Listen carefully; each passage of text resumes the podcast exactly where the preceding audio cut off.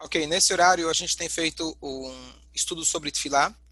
E hoje, então, a partir de hoje, a gente vai dedicar um pouco mais para as Tfilot, não da Amidá, o ciclo que a gente estava, mas Tfilot de Rosh Hashanah e Yom Kippur, se Deus quiser. Essas Tfilot, esses dias, são dias propícios para Tfilá.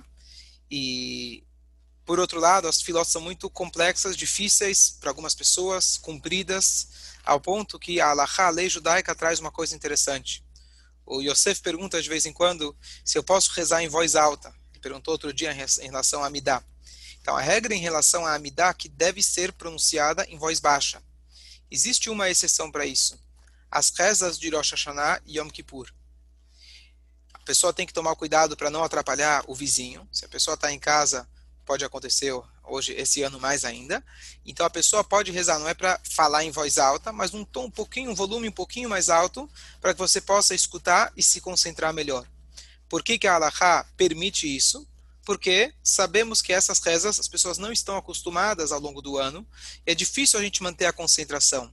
Então, para facilitar, eles permitiram a gente aumentar um pouco o volume, e quando a gente fala e a gente se escuta, a gente mantém um pouco mais a concentração. Então, hoje eu queria ver com vocês o primeiro trecho é, depois da Amidá do Arvit. Então, vamos lá, vamos só situar. Sexta-feira, nesse ano, sexta-feira à noite, nós vamos ter o Kabbalat Shabbat, ele já está dentro do Marzor. O Kabbalat Shabbat ele é resumido porque ele coincide com Yom Tov. Depois a gente tem um Arvit, o Arvit começa com Barechu, com as Brachot do Shema, como todos os dias do ano. E aí a gente tem a Amidá especial. Se Deus quiser, a gente vai dedicar um dos Shurim para explicar um pouco sobre os vários trechos da Amidá, além dos acréscimos e mudanças, mas tentar se aprofundar um pouco neles. Depois que o Hazan termina a Amidá, ele, na verdade, nós fazemos um trecho, tanto na primeira noite, quanto na segunda noite do Rosh Hashanah e na noite do Yom Kippur. É o capítulo 24 dos Salmos, e ele é famoso porque a gente abre a arca, alguns costumam fazer repetir frase por frase após o Hazan, outros não. E nessa hora sempre se anuncia que esse é assim é passado, foi passado tradicionalmente, que é um momento de que se abre os portões da parnassá, do sustento, da prosperidade. Então as pessoas tendem a prestar mais atenção nesse momento, fazem com mais kavaná. Agora, deixando a questão da, da parnassá de lado, é, vamos tentar se aprofundar um pouquinho nesse salmo entender o que, que ele quer dizer para a gente e por que nós falamos ele nas duas noites do Rosh Hashanah e na noite do Yom Kippur. Então esse aqui é o primeiro shiur, primeiro shiur do ciclo das Tfilot de Rosh Hashanah, capítulo 24 dos Salmos, que a gente lê ele nas três, nas três noites, Rosh Hashanah e Yom Kippur. Os Salmos, eles foram compostos por David Amelech. David Amelech, como a gente mencionou não faz muito tempo, ele teve uma vida de muito sofrimento, mas ele foi um exemplo de superação, um exemplo de dedicação, um exemplo de humildade. Um dos pontos mais curiosos, onde as pessoas questionam sobre a vida do David, é a história do David com Bathsheba. Acredito que a maioria de vocês conhece, mas só para resumir, David Amelech, ele um dia ele estava em cima do seu telhado, ou seja, em cima do seu teto, no segundo andar, lá na, na, na, na sua casa, e ele viu uma mulher lavando roupa. E na posição que ela estava, no momento e etc., ele viu de longe e ele se sentiu extremamente atraído. E essa mulher é uma mulher casada. David Ameller se casou com essa mulher e ele teve, ela engravidou. Esse primeiro filho ela abortou. Nesse interim, David Ameller mandou o Uriah, que era o marido dessa mulher, para frente de batalha. Isso não era o tipo de cargo dele. O tipo de cargo dele, imagina você pegar um cara que é da tecnologia, que ele deveria estar no escritório fazendo programações, táticas de guerra, e você coloca ele literalmente para a frente de batalha. E a frente de batalha, Davi Amelech sabia qual seria o seu destino, e assim o Uriah morreu, e o David Amelech continuou casado com a Batsheva, e desse casamento saiu o Shlomo Amelech. Qualquer um que lê essa história acha extremamente estranha, esquisita. E a gente já mencionou várias vezes a passagem que o Talmud diz que aquele que diz que David Amelech pecou é um pecador. Então, existem várias explicações que tecnicamente ele não pecou. Por quê? Porque as pessoas, os soldados, antes deles irem para a guerra, por uma precaução, eles escreviam para suas esposas um divórcio. Por quê? Porque se a pessoa morresse na guerra e não tivessem as provas suficientes, a mulher nunca poderia se casar novamente. Então eles faziam um get é, de, de precaução. Então, tem as várias explicações que na prática ela não era uma mulher casada. Porém, com o próprio profeta Natan, Natan Hanavi, ele veio até Davi da Meller e admoestou ele. Como que ele admoestou? Ele contou para ele uma história. Imagina que você tem um pastor que tem um único carneirinho e vem alguém e tira dele esse único carneirinho. Um cara que tem muitas posses, muitos bens, muitos carneiros. O que, que você diria? Davi da falou: Bom, esse cara merece pena de morte. Então Natan Hanavi falou: Esse cara é você. Você é uma pessoa que tinha tudo nas suas mãos, além de a possibilidade de ter várias esposas, você ainda pegou a única esposa desse Uriah. Então, Davi da Meller, ele passou o resto da sua vida pedindo perdão para Hashem. E nós temos algumas alusões nos Salmos em relação a isso. A gente sabe que Hashem trouxe em vida para ele várias atribulações como resultado desse ato. Ele sofreu, na verdade, pela perseguição de seu, dois de seus filhos, Avshalom e Adonial, ambos se em momentos diferentes se proclamaram rei em vida do Davi Ameller. O Avshalom morreu em vida. O Avshalom profanou suas dez concubinas. Ele precisou fugir de Jerusalém, Davi Ameller, e assim por diante. Então, ele passou uma vida de muito sofrimento. E aqui vem a novidade. O Talmud ele diz para gente que Lo Hayah David Raui Leotochet. Não era digno, não era adequado, não era apropriado que David Ameller fizesse esse pecado. Não era. Não era para acontecer. David Ameller, com a sua estatura é, é, é, espiritual, nunca iria cair em algo tão é, questionável. Por que isso aconteceu, diz o Talmud? Para ensinar para nós a força da Teshuvah. Ou seja, não vou entrar na questão livre-arbítrio e etc., mas de alguma maneira ou de outra, Deus direcionou para que acontecesse dessa forma e Davi da Meller de fato fizesse esse ato para mostrar para nós a força que tem a chuva. Davi da Meller é o exemplo de alguém que fez algo vou chamar de questionável, que a gente não pode chamar de pecado, mas perante o seu nível espiritual foi algo considerado como um pecado. A gente não pode afirmar isso, mas em relação a entre ele e Deus, ele estava sempre se lamentando e se desculpando por isso, para dar para nós o exemplo do que é a machuva. Continua o Talmud em outra passagem. Davi da depois de tanto rezar, ele vira e fala para Deus, imagina, tinha contato direto, tete a tete com Deus, ele vira e fala, Deus, me dá uma prova em vida de que você aceitou a minha chuva. Hashem vira e fala para ele, olha, eu vou te dar uma prova, mas a prova não vai ser agora. A prova vai ser depois que você falecer. Você, na verdade, ao longo da sua vida, foi extremamente criticado por muitos, já desde o início, Davi Amelech era o filho pequeno de Ishai. Davi Amelech era descendente daquele casamento também questionável de Ruth com Boas, onde Ruth era uma convertida, e alguns críticos falavam que não se poderia ter, consumar esse casamento, o que estava errado, mas assim tinham críticos. Davi Amelech tinha ao longo da sua vida, quando ele, quando ele assumiu o reinado, muitos críticos, e criticavam sua linhagem, criticavam suas, suas atitudes. E aí Hashem falou para ele, saiba de que depois que você falecer, vai ter um momento onde todos eles, entre aspas, nas minhas palavras, vão calar a boca. Qual que foi o momento? Aqui vem o capítulo 24 dos Salmos. Le David Mismor, la Hashem teive leve yoshveiva. Se alguém está lembrado, essa é o cântico que o Hazan ele faz do capítulo 24, Le David Mismor, um salmo por David, um cântico por David, La Hashem Haaretz Umloah.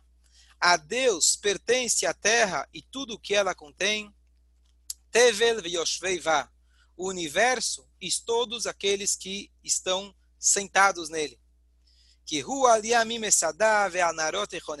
foi Deus que fez os mares, foi Deus que fez os rios, e assim ele continua. Quem lembra a continuação? A continuação é uma música famosa que a gente canta normalmente em Simchat Torah. Seu she'arim rasheichem, o Seu Pitreolam, ve'avom melech hakavod. Seu she'arim rasheichem. Levantem, seu, levantem-se. She'arim, portões, rasheichem, as suas cabeças. o Seu Pitreolam, E que se abre o que se abram as portas do mundo, se referindo às portas do templo. Qual que é o contexto histórico desse salmo? Esse salmo não foi falado pelo rei David. Esse salmo ele foi falado pelo rei Salomão na hora que ele foi inaugurar o templo. O rei Salomão, nós sabemos foi ele que construiu o primeiro templo, com muito capricho. Ele, na verdade, só para vocês terem uma ideia, você precisava de uma única menorá, ele fez 10, 10 menorotes, se não me engano, 10 ou 12. Precisava só de um lavatório, para os Koanim lavarem as mãos, ele fez vários. Precisava só de um lechem apanim, aquela mesa dos pães, ele fez várias ele caprichou na obra divina, na obra do Beit HaMikdash. Na hora da grande inauguração do grande templo, que demorou tanto tempo para ser construído, com o melhor material possível, na hora que ele foi inaugurar, sabe quando ele foi cortar a tira lá com a tira vermelha para entrar no Beit HaMikdash, não tinha esse ritual, mas eles iam entrar no Beit HaMikdash, os portões do Beit HaMikdash estavam selados fechados e não se abriam. Shlomo Amelech, ele entendeu que alguma coisa estava faltando. Eu construí o Beit HaMikdash, eu fiz a vontade de Hashem, o que está acontecendo? E ele pede, implora para Deus, por favor, abra o Beit HaMikdash. E Hashem não abre. E aí, de repente, ele fala, é, Veiavó Melech HaKavod, vai vir o rei, é, o rei é, do Kavod, o rei honrado. E aí você tem a pergunta lá, quem é o rei louvado? O que, que acontece? O diálogo foi o seguinte: na hora que ele foi entrar no templo, ele disse: abram-se as portas. Não se abriram. Abram-se em honra ao rei. E eles falaram: bom, quem é o rei? Talvez você está se referindo a você mesmo que é o rei. Quem é o rei? E aí ele fala: Shem Tsevaot Sela. Deus é o rei, o rei honrado. Mas, dizem nossos sábios no Talmud, que naquele momento o Shlomo Amelech, ele implorou para Deus em mérito do seu pai David. Na hora que ele mencionou o mérito do pai David, naquela hora os portões se abriram. Foi esse episódio que Deus estava relatando para David Amelech, que durante a sua vida não vão reconhecer que eu te perdoei. Mas lá na frente, não muitos anos depois, quando seu filho, que justamente é o resultado desse relacionamento, ele mencionar méritos, pedir, implorar para Deus para abrir as portas, as portas não vão se abrir. A única chave que vai abrir é quando ele mencionar você, Davi da Melech. Quando isso aconteceu, essa foi a comprovação perante todos os críticos de David Amelech que, olha, o Beit HaMikdash ele só foi aberto em mérito do David Amelech. Por isso que na noite de Rosh Hashanah e de Yom Kippur, a gente menciona esse capítulo 24. Olha a força da chuva. Uma pessoa de um nível espiritual altíssimo, que fez algo que é extremamente questionável, e Hashem, ele fala, eu te perdoo. Não só que eu te perdoo, a minha casa, o lugar que eu escolhi de todo o universo, inclusive mais do que os mundos espirituais, a casa onde eu disse, disse, disse Betocham, eu residirei lá, lá é o lugar onde me sinto confortável, lá em Jerusalém, que Deus ele diz, até que eu não, até eu ter Jerusalém, eu não tinha lugar para mim, agora eu tenho, essa casa, quem é que vai abrir? Quem é que vai cortar a fita? Davi Amelech. Entre todos, você foi escolhido para abrir essa casa. Claro, estou usando um termo emprestado. Então, com isso, Hashem mostrou a força da chuva. Então, Davi da Melech, ele mostra para a gente que não existe uma situação, um caso perdido. Em qualquer situação, em qualquer pecado, Deus nos livre, que a gente possa ter transgredido, com força de vontade, nós conseguimos chegar até os níveis mais altos. O Rebbe Rashab, o quinto Rebbe, eu estava estudando essa semana, ele tem um mamar onde ele explica uma coisa incrível, uma, uma analogia incrível, que é o seguinte. Como que a gente cria, também vou falar nas minhas palavras, como você cria pressão num chuveiro? Como você cria pressão numa mangueira? Então, você tem dois jeitos. A pressão você faz vindo lá do alto, mas na mangueira, o que, que você faz? Se você diminui o tamanho do buraco, você obstrui a saída, o jato vai sair mais forte. Os buraquinhos do chuveiro, eles são pequenos para que a água venha com, flu, com, com, uma força maior. Se eu tirar aquele chuveirinho, se eu tirar aquela, aquele, aquela peneirinha, o que vai acontecer? Vai cair água, mas não com a mesma pressão. Ela vai cair de uma forma né, é, mais homogênea, mais, é, mais espalhada. Então, qual que é a ideia? Quando nós obstruímos a nossa alma, Deus nos livre, quando a gente faz algo que suja as nossas roupas, uma haverá uma transgressão. Que significa transgressão? Eu deveria estar indo para cá, eu deveria viver de acordo com, meu, com a minha essência, e eu fui lá e transgredi, haverá lá agora, eu passei, eu fui para o outro lado, o que, que eu fiz? Eu apenas encobri. Então imagina que eu fui lá e eu cobri a mangueira. Mas imagina, nas minhas palavras, imagina que que a, que a, que a válvula continua aberta. E eu estou lá tampando a saída da mangueira. Cada haverá, Deus nos livre, que o Yodi faz, ele tampa a saída da mangueira. Mas o que acontece enquanto isso? A pressão lá dentro vai aumentando. Na hora que você permitir que a mangueira se abrir, a hora que você abre seu coração, como Deus fala, Abra para mim como um buraco de uma agulha. E olha que interessante.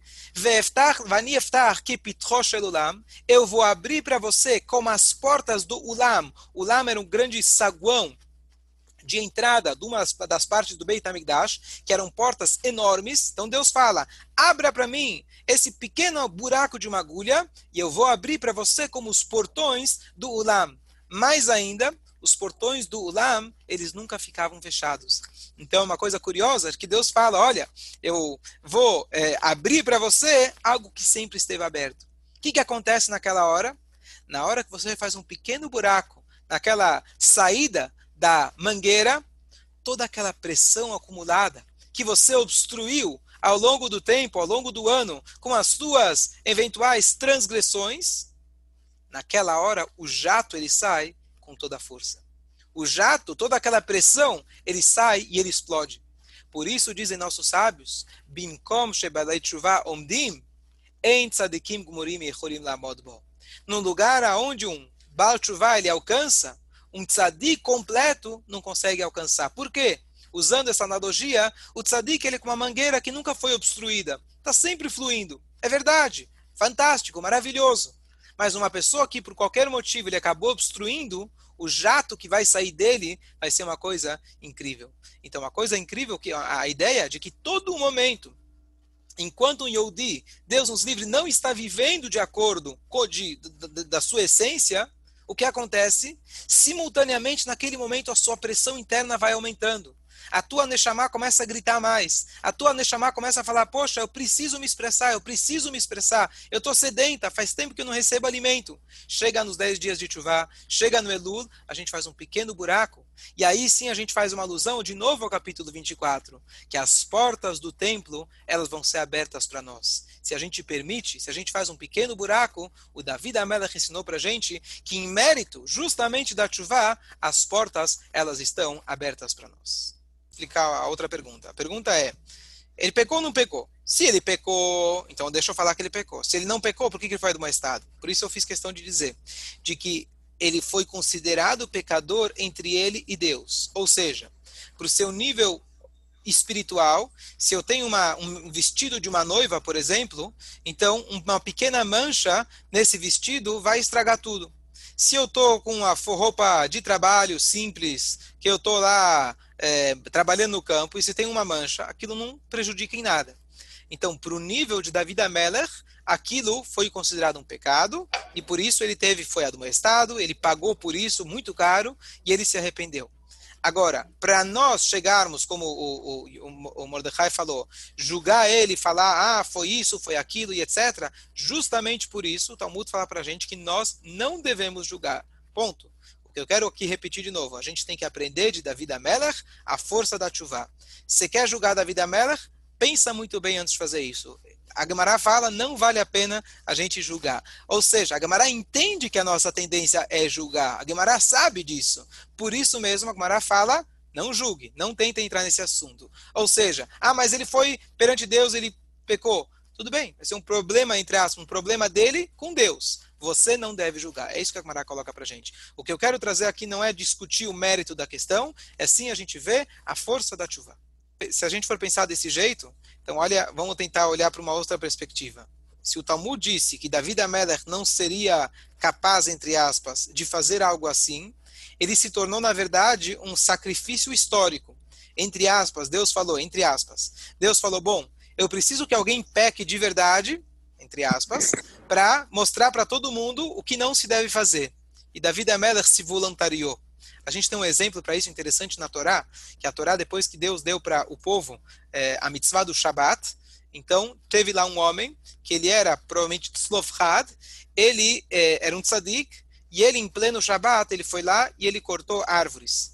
E ele foi advertido falaram duas testemunhas para ele, olha, não faça isso porque está escrito na Torá. Ele foi lá e fez. Ele, ele conseguiu transgredir perfeitamente para merecer pena de morte, algo que é muito difícil, mesmo que a pessoa querendo ter pena de morte, era muito difícil a pessoa realmente receber pena de morte. Por que, que ele fez isso? Porque ele viu que as pessoas não tinham ainda entendido a seriedade do Shabat.